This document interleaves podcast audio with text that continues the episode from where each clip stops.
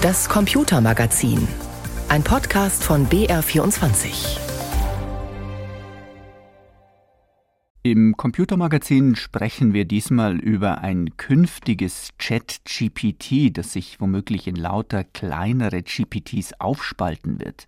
Die sollen dann nämlich alle mit Spezialwissen glänzen.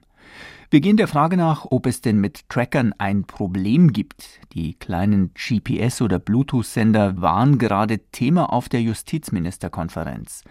Und wir blicken 40 Jahre zurück, als ein Student in Kalifornien den ersten Computervirus zum Leben erweckte. Das Experiment von damals wirkt ja bis heute nach und beschäftigt Heere von IT-Experten, die verzweifelt versuchen, die Schädlinge irgendwie aus den Netzen draußen zu halten. Das und mehr in der nächsten halben Stunde im Computermagazin mit Christian Sachsinger am Mikrofon.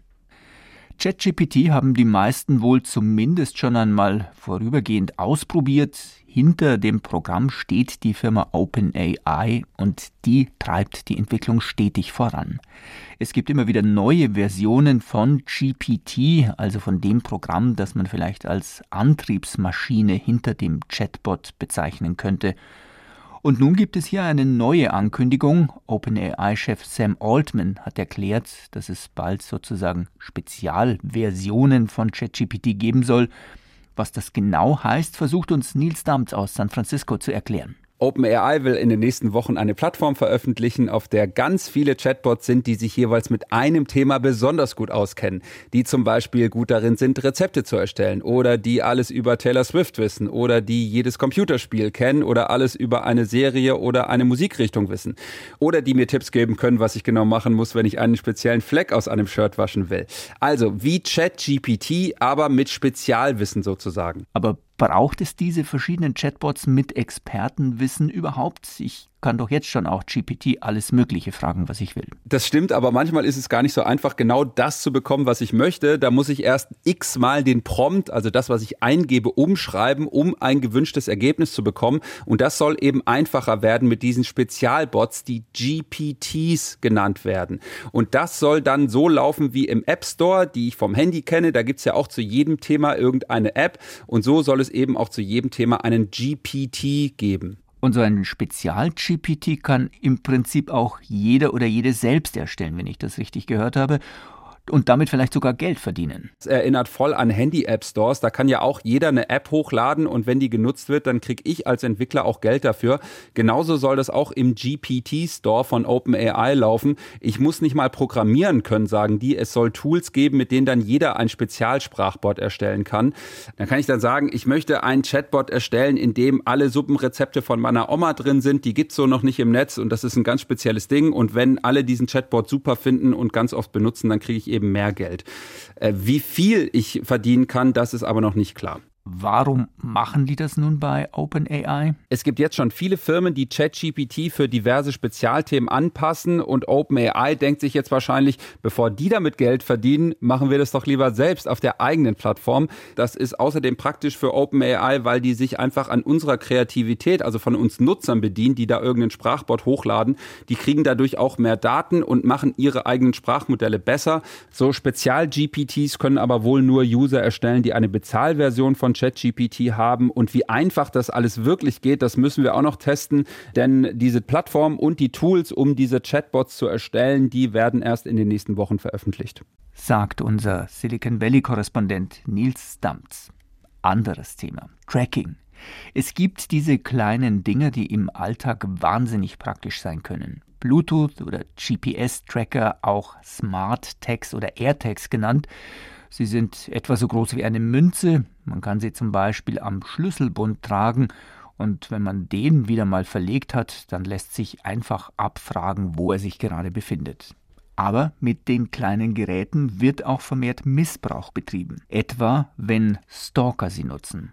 Für solche Fälle gibt es im Strafrecht bisher keine eindeutige Regelung. Sabine Müller erklärt uns das. So vielfältig die harmlosen Möglichkeiten sind, die kleinen Tracker zu nutzen, wo ist der verloren gegangene Koffer, wo war nochmal das Auto geparkt, so vielfältig sind auch die Missbrauchsmöglichkeiten. Kriminelle versehen Autos mit Trackern, um günstige Orte für einen Diebstahl zu finden. Stalker schieben ihren Opfern unbemerkt ein Gerät unter, etwa in der Handtasche, um ihren Aufenthaltsort leicht per Smartphone zu ermitteln. Experten warnen, auch geheim gehaltene Standorte von Frauenhäusern oder Schutzwohnungen könnten so aufgespürt werden. Von einem absoluten Horror spricht Hamburgs Justizsenatorin Anna Gallina und Bayerns Justizminister Georg Eisenreich betont. Die Vorstellung, jederzeit zum Beispiel durch den Ex-Partner aufgespürt zu werden, kann gravierende seelische und körperliche Folgen haben. Der Staat, das ist meine feste Überzeugung, muss Bürgerinnen und Bürger vor Stalking schützen. Als 2021 der Anti-Stalking-Paragraph reformiert wurde, seien die Tracker nicht rechtssicher erfasst worden, beklagt Minister Eisenreich mit Ungeduld in der Stimme. Bayern hatte damals bereits im Gesetzgebungsverfahren auf diese Schutzlücke hingewiesen. Wir fordern den Bundesjustizminister deshalb erneut auf, das Strafrecht auf die Höhe der Zeit zu bringen. Ziel des Antrags aus Bayern und Hamburg, das Strafrecht verschärfen und Stalking-Opfern besseren Schutz bieten. Es müsse klar sein, sagt Senatorin Galina, dass das Tracking von Menschen und der damit verbundene Eingriff in deren Persönlichkeitsrechte kein Spaß sei, sondern strafrechtliche Konsequenzen haben könne. Die Justiz und das Strafrecht müssen Schritt halten mit neuer Technologie. Das fordert auch die Vorsitzende der Justizministerkonferenz, Berlins Justizsenatorin Felor Badenberg. Sie denkt dabei an weit mehr als kleine Tracker, etwa an die Möglichkeiten, die sich durch den Einsatz künstlicher Intelligenz ergeben. Denn solche Technologien bieten natürlich auch immer Einfallstore für Extremisten, für Kriminelle und ausländische Staaten, sei es zum Zwecke der Spionage, Desinformation oder auch Propaganda.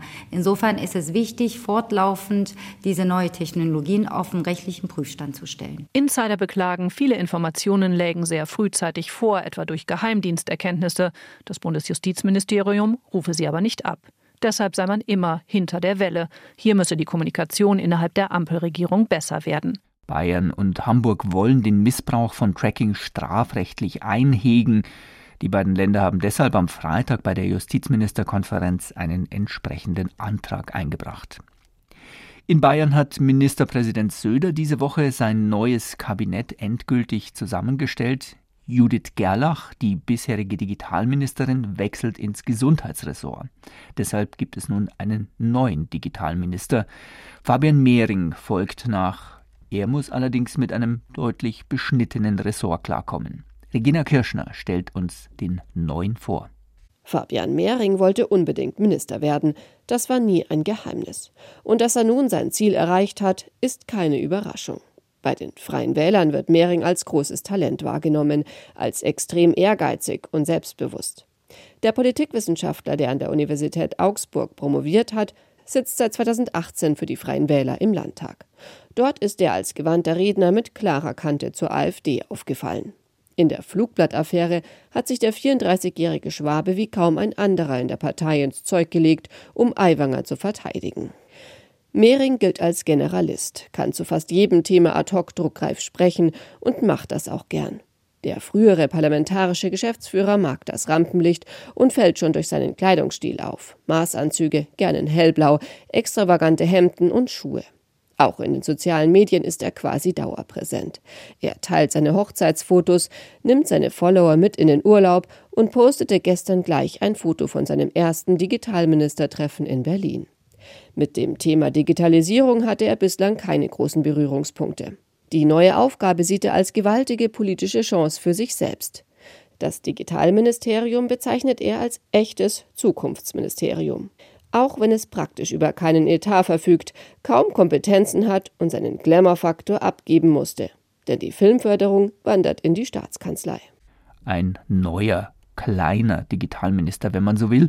Aber vielleicht gelingt es Fabian Mehringer trotzdem etwas aus dem geschrumpften Ressort heraus zu bewegen. Sie hören das Computermagazin mit Christian Sachsinger am Mikrofon. Das ist der Albtraum eines jeden Computernutzers oder einer jeden Computernutzerin und eines jeden Unternehmens oder auch einer jeden Behörde. Ein neuer Computervirus hat im Laufe des Tages die Netzwerke und Großrechner zahlreicher Firmen und Behörden auf der ganzen Welt gestört.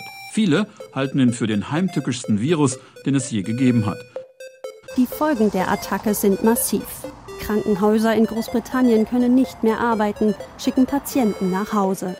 In Deutschland trifft es die Deutsche Bahn. Seit Jahren ist die Cybersicherheitslage in Deutschland angespannt. Das Virus tauchte unter der Betreffzeile I love you auf den Computerbildschirmen auf. Seit ziemlich genau 40 Jahren gibt es den Begriff für ein schädliches Programm, das Rechner und IT-Systeme lahmlegt, Dateien zerstört oder entwendet. Zuerst benutzt und veröffentlicht wurde der Begriff in Kalifornien. Katharina Wilhelm stellt uns die Mutter der Computerviren vor. So kann ein Virus klingen. Oder so. Please call our support immediately. Auf beide Varianten hat niemand wirklich Lust. Doch das Computervirus haben wir uns Menschen selbst zuzuschreiben. Besser gesagt, Fred Cohen.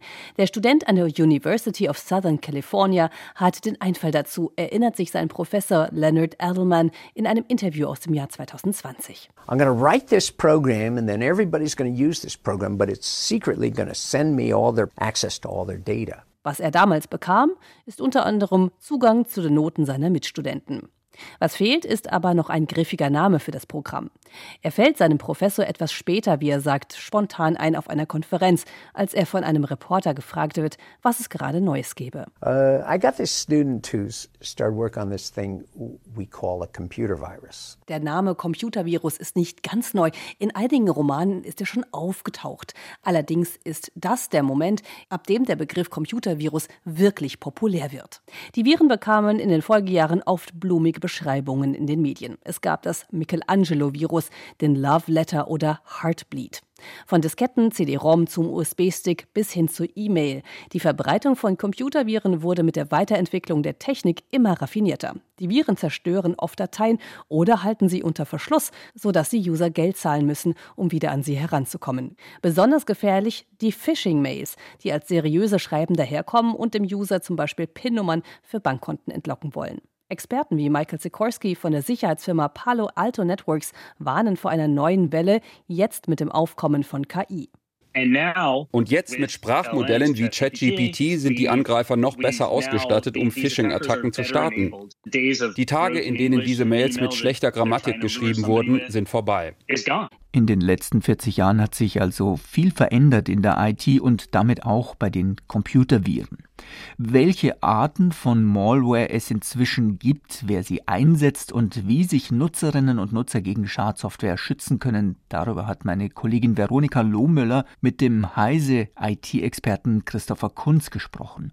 Und der erklärt uns erst noch einmal genauer, wie der erste Virus in Kalifornien funktioniert hat. Also der hat so ähnlich funktioniert wie modernere Computerviren auch. Der hat sich an den Programmcode anderer Programme angehängt. In dem Fall aber, weil es ein Wissenschaftsprojekt war und alle so ein bisschen Angst davor hatten, was passieren könnte, wurde das noch manuell gemacht. Das heißt, die Infektionen passierten manuell durch den äh, Studenten bzw. den Informatiker, der diesen Virus programmiert hat.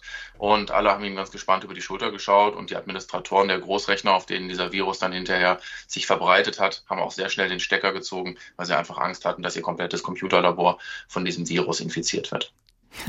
Verständlich. Ähm, das Ganze war am Anfang ja so eine Art wissenschaftliches Experiment. Da war noch nicht wirklich böser Wille, der dahinter gesteckt hat, aber der böse Wille, der kam dann ja auch bald dazu. Wann haben denn Kriminelle angefangen, Computerviren zu nutzen? Also richtige Kriminelle, die Erpressung damit äh, veranstaltet haben. Das war spätestens 1989. Da gab es den ersten Virus, der schon das war, was wir heute immer noch als Ransomware bezeichnen. Der hat also eine Erpresserbotschaft äh, auf dem Bildschirm hinterlassen. Damals noch keine Bitcoins oder irgendwelche andere Kryptomedien, sondern da wurde dann, also sollte Geld überwiesen werden auf ein Konto in Panama. Und es wurde dann später ein äh, Engländer dafür ähm, auch verhaftet und hat sich dann verteidigt, dass er diesen Virus, der auch als AIDS-Virus bezeichnet wurde, für die AIDS-Hilfe geschrieben habe und dieses Geld eben, das er da einnehmen wollte, an die AIDS-Hilfe äh, spenden wollte. Da haben Sie jetzt gesagt, das war in den 80er Jahren. Jetzt äh, sind wir ein paar Jährchen, ein paar Jahrzehnte später. Wie groß ist denn das Ausmaß dieser kriminellen Aktivitäten heute? Also das ist immens. Tatsächlich ist Cybercrime und Ransomware eine Milliardenindustrie. Es gibt einige Dutzend Gruppen, die teilweise aus Einzeltätern bestehen, teilweise eben auch organisierte Gruppen sind, die in äh, großem industriellen Stil Firmen erpressen, äh, indem sie die Daten ähm, entweder verschlüsseln oder kopieren und mit Veröffentlichung drohen. Und da werden teilweise Millionenbeträge gefordert, denn die Kriminellen informieren sich in der Regel vorher relativ genau durch Handelsregisterauszüge, Bilanzzahlen oder andere Finanzkennzahlen, was die Firmen leisten können, die sie da erpressen wollen und sagen dann, das könnt ihr euch ja leisten. Weiß man eigentlich, wie viele Computerviren aktuell im Umlauf sind? Hat man da überhaupt noch den Überblick? Nein, also eine genaue Zahl ähm, gibt es nicht, die, wie viele Viren im, im, Umlauf sind. Es gibt ja auch ganz viele verschiedene Formen von Malware. Das ist ja so der Überbegriff. Also es gibt Viren, es gibt Würmer, die eben verschiedene Verbreitungsmechanismen haben und es gibt eben diese sogenannten trojanischen Pferde, also äh, Programme, die unter einem anderen Deckmantel irgendwo ins Netzwerk kommen und es gibt eben sowas wie, wie Ransomware, die dann durch Verschlüsselung äh, von Daten ähm, Schaden anrichtet. Jetzt haben Sie gerade schon gesagt, es gibt sehr viele verschiedene Varianten sozusagen dieser Schadsoftware. Und äh, das ganze Thema hat ja auch eine politische Dimension. Staaten setzen gezielt Viren oder vielleicht auch Hackerangriffe ein, um anderen Staaten zu schaden, um sie zu destabilisieren. Russland wird da immer wieder genannt. Wie groß ist diese Gefahr Ihrer Ansicht nach? Also was wir sehen in Russland ist im Moment hauptsächlich kommerzielle Nutzung, also tatsächlich die äh, Nutzung durch Erpresserbanden, die aus Russland und äh, bis zum Krieg auch aus der Ukraine teilweise auch heute noch operieren. Die staatlichen Akteure, die zum Beispiel zur Destabilisierung Angriffe nutzen, die sehen wir in Nordkorea ähm, im Iran unter anderem. Und äh, auch China hat eine sehr große Cyberarmee, also große Einheiten von ähm, gut geschulten Experten, die Angriffe fahren können und die eben auch dann im Westen ähm, Schaden anrichten können. Auf welche Art und Weise richten die Schaden an? Also zum Beispiel eben über Ransomware, ähm, in dem Netzwerke verschlüsselt werden. Wir sehen jetzt gerade in, in, Südwestfalen, ich bin in Ostwestfalen, in Südwestfalen sind gerade über 100 Kommunen offline, können also keine Behördenvorgänge, keine Dienstleistungen für die Bürger mehr durchführen, weil da eben auch ein Ransomware-Angriff äh, stattgefunden hat. Und wenn sowas in großem Stil passiert, dann kann das natürlich sehr schnell dazu beitragen, dass das gesellschaftliche Leben destabilisiert wird. Und äh, wenn eben Angriffe wie Denial of Service, also ähm, Überflutungsattacken äh, in Netzwerken passieren, kann das eben auch dazu führen, dass einfach schlicht ähm, bestimmte wichtige Dienstleistungen Dienste, kritische Dienstleistungen nicht mehr verfügbar sind. Würden Sie sagen, dass bei uns in Deutschland gerade solche kritischen Dienstleistungen ausreichend geschützt sind vor entsprechenden Angriffen? Das variiert sehr stark. Ähm, das BSI schaut auf die sogenannten kritischen Infrastrukturen äh, seit äh, geraumer Zeit sehr viel genauer. Es gibt da immer wieder auch äh, Gesetzesänderungen und neue Verordnungen, die eben auch unter anderem zum Beispiel sowas wie Krankenhäuser, Kraftwerksbetreiber und andere kritische Infrastrukturen schützen sollen. Man sieht äh, im kommunalen Bereich sehr, sehr viele Angriffe. Auch Bildungseinrichtungen werden sehr häufig erfolgreich, muss man leider sagen, angegriffen. Bei ähm, Dienstleistungen wie Kraftwerken oder Wasserwerken oder sowas hören wir das in letzter Zeit eher selten. Aber auch da gibt es möglicherweise eine relativ hohe Dunkelziffer. Und ähm, also absoluten Schutz gibt es ja sowieso nicht sagt Christopher Kunz, Sicherheitsexperte beim Branchendienst Heise. Veronika Lohmüller hat mit ihm gesprochen. 2023 wird wohl ein legendär gutes Computerspielejahr. Das lässt sich an der Zahl der neu erschienenen Spiele erkennen und daran, was für Games das sind. Viele sind jedenfalls auffällig gut gelungen. Christian Schiffer erklärt uns, woran das liegt und was das für unerfreuliche Folgen hat. Und er beginnt mit einem besonders guten Spiel, das es aber trotzdem nicht ganz nach oben schaffen wird. The killer left the heart next to the body. This wasn't some random act of violence. This was a ritual. Alan Wake 2 ist ein Horror-Computerspiel, das sich um einen depressiven Schriftsteller dreht, der versucht, seinen Dämonen Herr zu werden. Und Alan Wake 2 ist einer der Gaming-Hits in diesem Jahr. Doch das Spiel hat ein Problem. Es ist zwar ausgesprochen gut und wäre in jedem anderen Jahr ein Kandidat für das Spiel des Jahres, doch nicht im Jahr 2023. Denn bei Computerspielen ist es wie bei Weinjahrgängen, es gibt mittelgute, sehr gute und alle Jubeljahre mal ein herausragendes Jahr. 1998 war so ein legendäres Computerspieljahr, 2006 ebenfalls und nun auch 2023.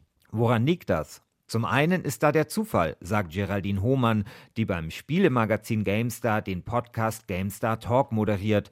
Viele Spiele haben sich verschoben und landeten genau im Jahr 2023. Also die letzten Jahre gab es ja durch die Pandemie, aber auch andere Faktoren immer wieder Verschiebungen, die einfach dazu geführt haben, dass, glaube ich, die ähm, Entwicklerinnen und Entwickler untereinander auch gar nicht mehr den Überblick hatten, was wann erscheint und sich nicht mehr so wirklich festlegen konnten und sagen konnten, ah, hier ist irgendwie ein Release-Fenster, wo wir uns gern reinsetzen wollen, weil es wurde sowieso alles dreimal verschoben.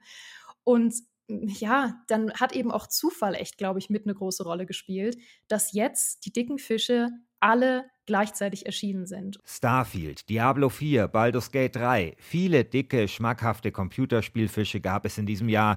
Das ist schön für die Gamer. Aber der Computerspielteich ist deswegen auch etwas überfischt. Oder anders, viele kleine und mittelgroße Spiele haben es schwer, Aufmerksamkeit zu bekommen und Käufer zu finden. 2023 ist nämlich auch das Jahr, in dem viele Spiele floppten, Studios schließen mussten und Personal abgebaut wurde.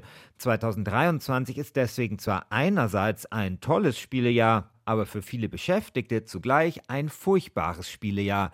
Denn die eigentlich so erfolgsverwöhnte Computerspielbranche befindet sich in der Krise, sagt Petra Fröhlich von der Branchen-News-Website Gameswirtschaft. Ja, dass sich die Spieleindustrie in einer handfesten Krise befindet, kann man unter anderem an den Börsenkursen ablesen. Gerade die Aktien der europäischen Publisher befanden sich zuletzt ja im freien Fall und das ist im Einzelfall wirklich ähm, dramatisch. Wir erleben außerdem Entlassungen im großen Stil, dazu Projektstops äh, und Verschiebungen. Ganze Standorte und Abteilungen werden geschlossen. Ähm, also ja, die Branche unter, durchlebt äh, derzeit einen echten Stresstest, auch deshalb, weil die Unternehmen in den vergangenen Jahren auch deutlich Personal aufgestockt haben und äh, insofern kann man schon davon sprechen, dass sich die Games-Industrie in einer Krise befindet. Vor allem die Mitarbeiter trifft die Krise hart. Das hoch angesehene Münchner Entwicklungsstudio Mimimi Games erklärte kürzlich schließen zu müssen und auch in anderen Ländern wird der Rotstift angesetzt. Ja, die Mitarbeiter sind wie immer die Leidtragenden, weil sie sozusagen das schwächste Glied in der, in der Kette sind und nichts dafür können. Das sieht man jetzt auch an ähm, Entlassungswellen, wo vielfach per Rasenmäher-Methode ähm, gesagt wird, spart bitte 10, 20 Prozent der Kosten ein, egal wie. Man kann es auch daran ablesen, dass das Interesse an Betriebsratsgründungen oder Betriebsratsberatungen angestiegen ist. Das heißt, es gibt eine tatsächlich messbare, fühlbare Angst um den Arbeitsplatz und um tatsächlich um, die, um den Fortbestand der Unternehmen. Vermutlich werden die Unternehmen in der nächsten Zeit weniger Experimente wagen und stattdessen auf Fortsetzungen und Altbekanntes setzen. Ein Spielejahr wie 2023 dürfte so bald nicht wiederkommen. Die Computerspielebranche hat also gerade erst ein Zwischenhoch überschritten und muss sich erst einmal wieder fangen, sagt Christian Schiffer. Ich spreche mit ihm ausführlich über die aktuelle Situation in der Games-Industrie in unserer neuesten Folge des Tech-Podcasts Umbruch. Zu finden wie immer in der ARD Audiothek und überall, wo es Podcasts gibt. Das war's mit dem Podcast des Computermagazins. Die Sendung hören Sie jeden Sonntag um 16.35 Uhr und wir versorgen Sie außerdem die ganze Woche über weiter mit aktuellen Digitalthemen im Web und in der App von BR24 in der Rubrik Netzwelt. Am Mikrofon verabschiedet sich Christian Sachsinger.